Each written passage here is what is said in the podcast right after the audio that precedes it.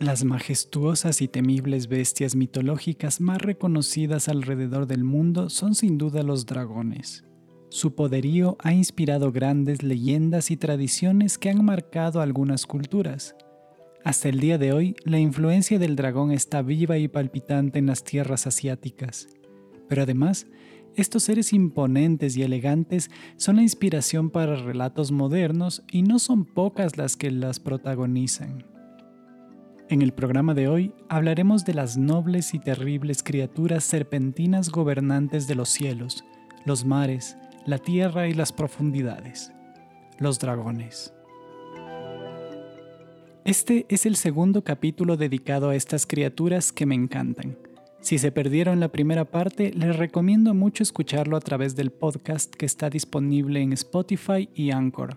Por cierto, todos los capítulos de este programa de radio los puedes escuchar en formato podcast cuando quieras a través de estas plataformas.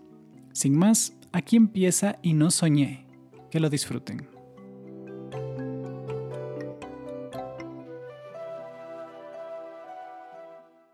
La lista de dragones en la literatura y el cine es muy extensa, desde Smaug el Dorado, pasando por el terror nocturno chimuelo, hasta los hijos de la reina de las cenizas, Daenerys Targaryen. Por lo que no voy a poder hablar de todos ellos en este programa. Fue muy difícil la selección de los candidatos, por lo que no descarto en un futuro hablar nuevamente de estas fascinantes criaturas. Pero debemos empezar por alguno, así que aquí está nuestro primer espécimen. El colacuerno húngaro de Harry Potter. La saga de novelas fantásticas de J. Catherine Rowling. En las novelas del joven mago cada año se enfrenta a diferentes peligros. En su cuarto año estudiantil, que por razones misteriosas su nombre aparece en la selección para un gran festival en el que se enfrentan tres colegios de magia eligiendo a un campeón para enfrentarse a grandes hazañas y pruebas para determinar el campeón definitivo. El primer obstáculo al que se enfrentará Harry es un dragón. Tendrá que acercarse a su nido y arrebatarle un huevo de oro. Cada participante se enfrentará a un dragón diferente, con diferentes características. La campeona de la Academia Vex Bottom se enfrentará a un Gales verde común. El campeón de la Academia Durmstrang tiene que superar a un bola de fuego chino, que a pesar de ser la única especie de dragón asiático de la saga de Harry Potter, no guarda ni una sola de las características de los dragones de la cultura asiática. También está el osicorto sueco, al que se enfrentará Cedric Diggory, el campeón original de la Copa de los Tres Magos por Hogwarts. Y por último, el colacuerno húngaro, que plantará la cara al protagonista. Este dragón es descrito como nativo de Hungría y se considera la raza más peligrosa entre los dragones. Tiene escamas negras, una cola con enormes y afiladas púas. En el libro comentan que este dragón es tan peligroso en la parte frontal como en la trasera. Además, tiene varios cuernos de bronce que sobresalen de su cabeza. Tiene ojos amarillos con pupilas verticales. Su rugido es como un maullido y gritos chirriantes, y su llama puede llegar a unos 15 metros. Las llamas de la respiración del colacuerno pueden llegar a temperaturas extremadamente altas, pudiendo calentar una piedra al rojo vivo en cuestión de segundos. El colacuerno se alimenta de ganado vacuno, ovino y caprino. Sus huevos son de color cemento con cáscaras muy duras. También son conocidos por ser una de las razas más feroces de dragones, e incluso Hagrid, el guardabosques semigigante de la escuela, comentó sobre su ferocidad. El colacuerno demuestra ser extremadamente rápido durante el vuelo ya que es capaz de mantenerse a la misma velocidad que la escoba de Harry, una saeta de fuego, la cual es capaz de llegar a casi 130 metros por segundo. Harry Potter enfrentará a esta criatura volando sobre su escoba y gracias a su gran talento con ella logra obtener el huevo de oro para completar el desafío. En total hay 10 especies de dragones en el mundo de Harry Potter, los que aparecen en los libros son los anteriormente dichos de la Copa de los Magos, un pequeño Ridback noruego que cría clandestinamente Hagrid y al que llama Norberto, aunque posteriormente se entera que es hembra y la renombra como Norberta. Y por último, un Iron Belly ucraniano que protege la cámara del Banco Mágico Gringotts. Escuchemos el tema Golden Egg de la película Harry Potter y el Cáliz de Fuego, compuesto por Patrick Doyle.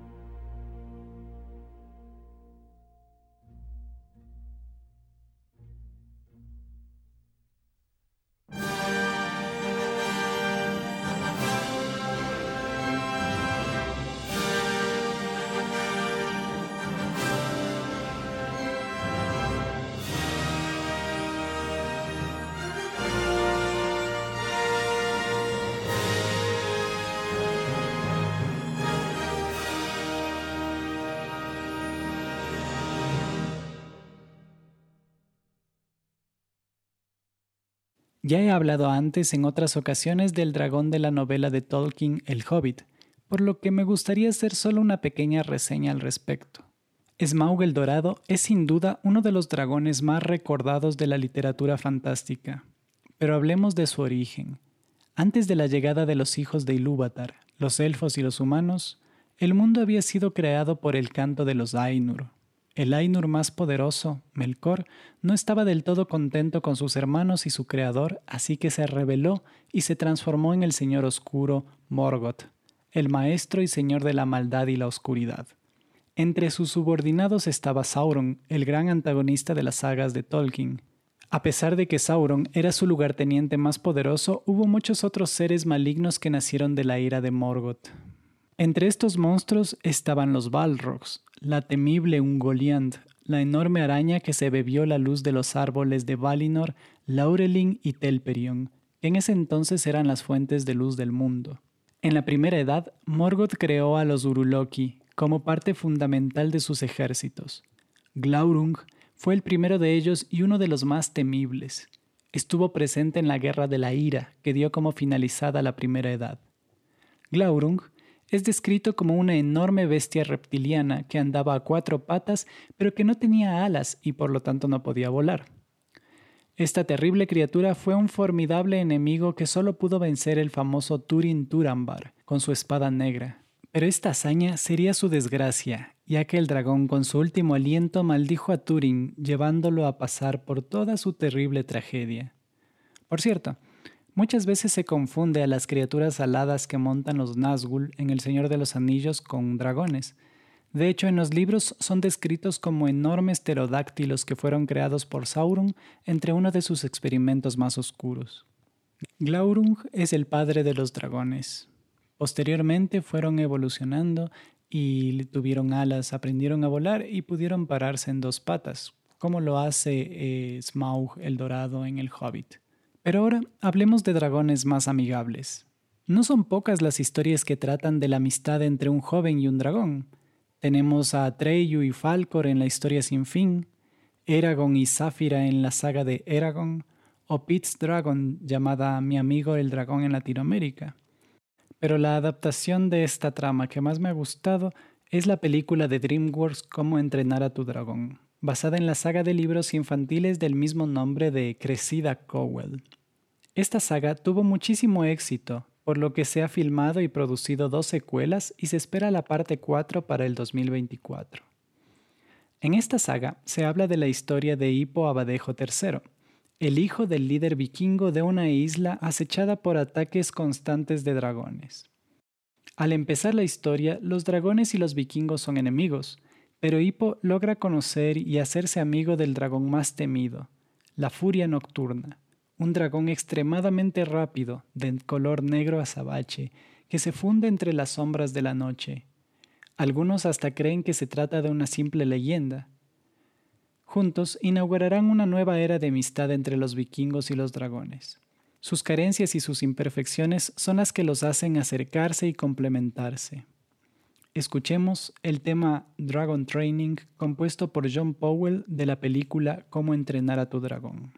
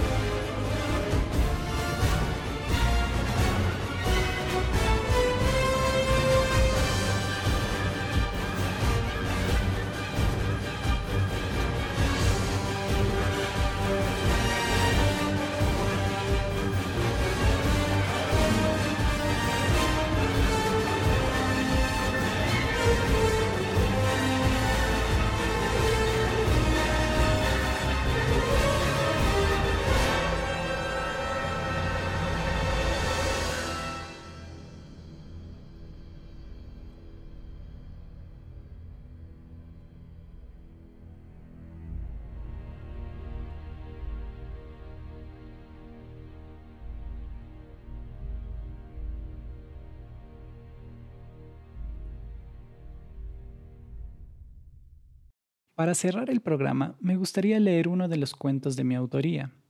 Habla precisamente de la naturaleza de los dragones. Este es parte de mi primer libro, la antología de relatos Cuentos para antes de despertar. Si les interesa adquirirla, pueden eh, echar un vistazo a las tiendas de Amazon. Si es que hacen la compra del libro a través de estas tiendas, el libro les llegará directamente a la puerta de su casa. Espero que les guste. Con ustedes, el domingo llegó un dragón.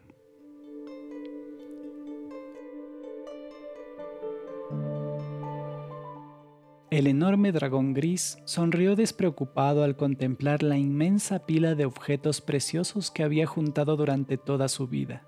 Había coronas de reyes devorados, collares de diamantes que habían pertenecido a hermosas y deliciosas damas, enormes cofres repletos de monedas de oro robadas a ladrones marinos, miles de perlas inmensas sacadas de los relicarios más finos de ancianas decrépitas custodias de joyas que jamás usarían espadas con empuñaduras de plata y joyas incrustadas pertenecientes a osados pero deliciosos caballeros de brillante armadura.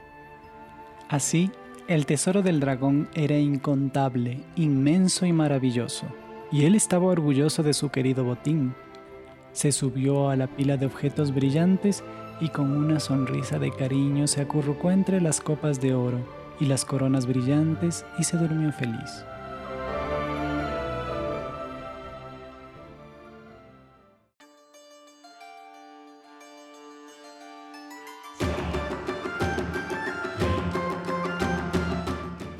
En el reino cercano todos los campesinos querían deshacerse de la gigante criatura alada, así que prepararon un gran torneo en el que se definiría quién era el mejor guerrero, quién tendría que ir a la cueva del dragón en busca del honor y la riqueza. Se juntaron en el lugar los mejores cazadores y guerreros en muchas millas de distancia. Entre ellos había verdaderos héroes y campeones, se reunieron varios días antes del torneo y entrenaron arduamente para el día previsto.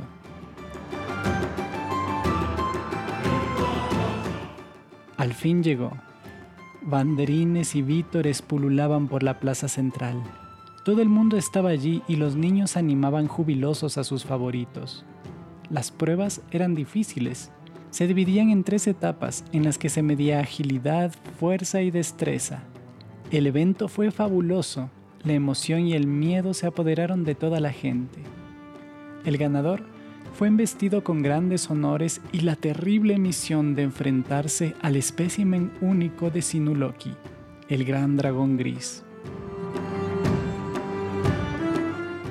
De igual manera, se premió al segundo y tercer lugar, por si el ganador no lograba cumplir su gran misión, además de un cuarto, quinto y sexto lugar, solo y exclusivamente por si acaso.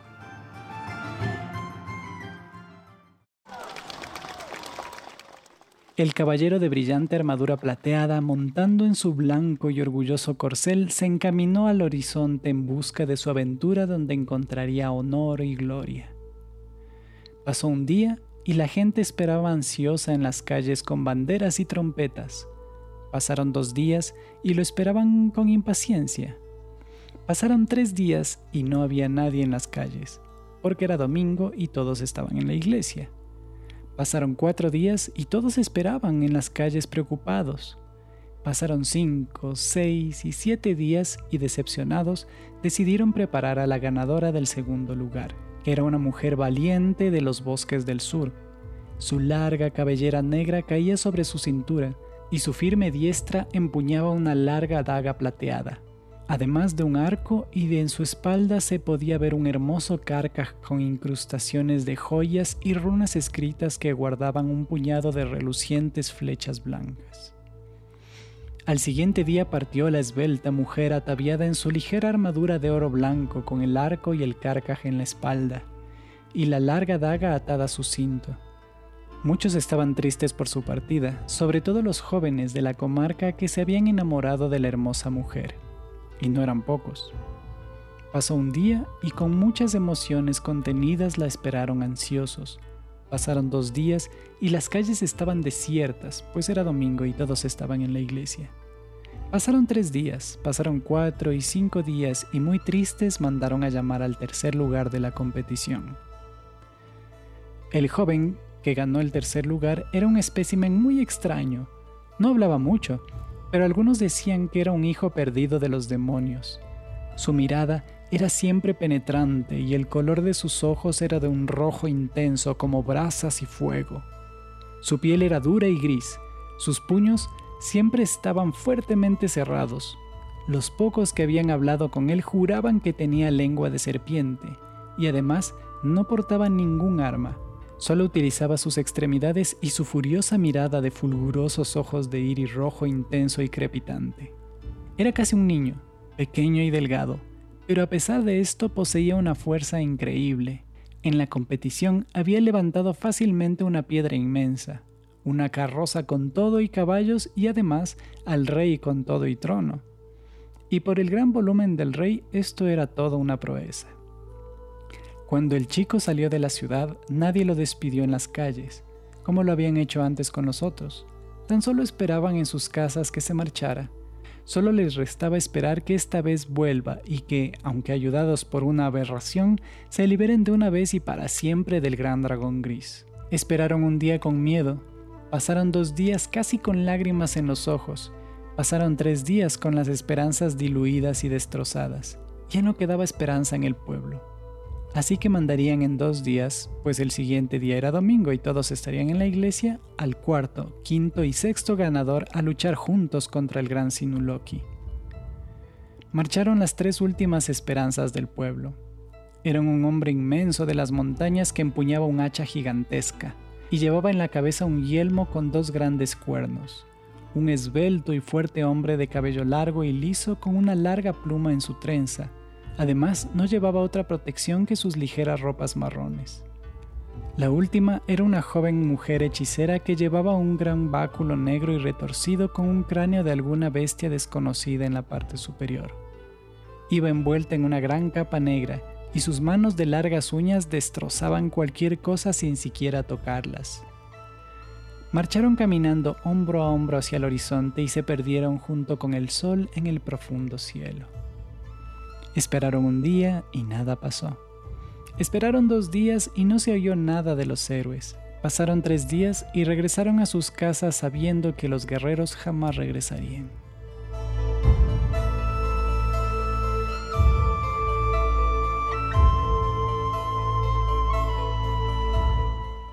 Nadie sabía qué hacer. Estaban perdidos. Ya jamás estarían tranquilos con un dragón de vecino y sin ninguna esperanza de deshacerse de él.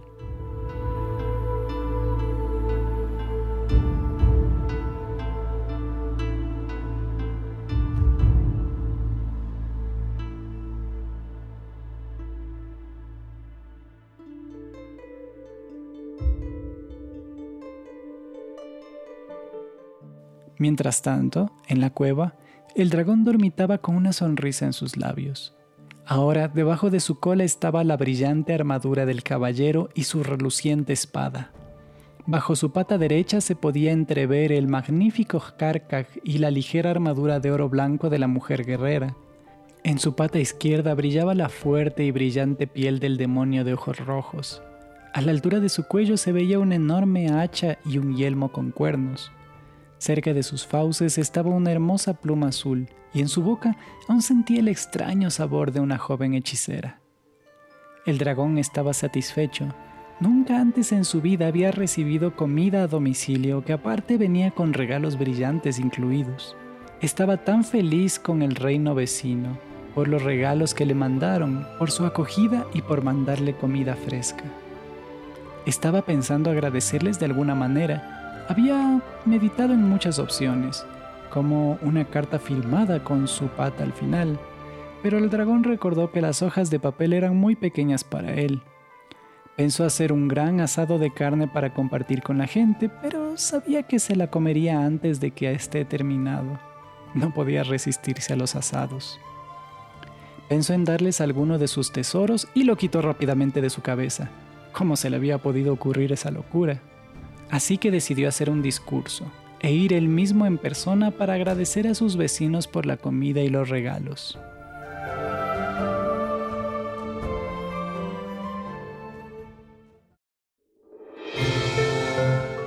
Un día salió de su cueva muy contento y cerró muy bien la puerta con una enorme piedra. Caminó un corto trecho que lo separaba del pueblo y lo vio con sus propios ojos. Todas las casitas que parecían pastelitos y las calles empedradas, todo le pareció muy bonito al dragón y se alegró de tener unos vecinos tan cuidadosos y amables. Pero le pareció extraño, pues no había absolutamente nadie en las calles, no se veía nada en la ciudad, y el dragón pensó que sería mejor regresar otro día. Retomó el camino y se fue a su cueva lentamente. En efecto, era domingo y todos estaban en la iglesia. Al llegar a su cueva, el dragón se recostó en su gran pila de tesoros y de inmediato le embargó el sueño. El gran Sinuloki en verdad quería agradecerles a sus vecinos. De hecho, le daba pena que su discurso no sea oído porque era en verdad una obra de arte pero estando allí acurrucado en su hermosa cueva le dio tanta pereza y sueño que prefirió quedarse ahí calientito y dormido por milenios. Por milenios, la gente del pueblo vivió aterrada ante la sombra del gran dragón gris, que lo único malo que hacía era ser un dragón. Por milenios, mientras tanto, los humanos lo único que hacían de malo era ser humanos.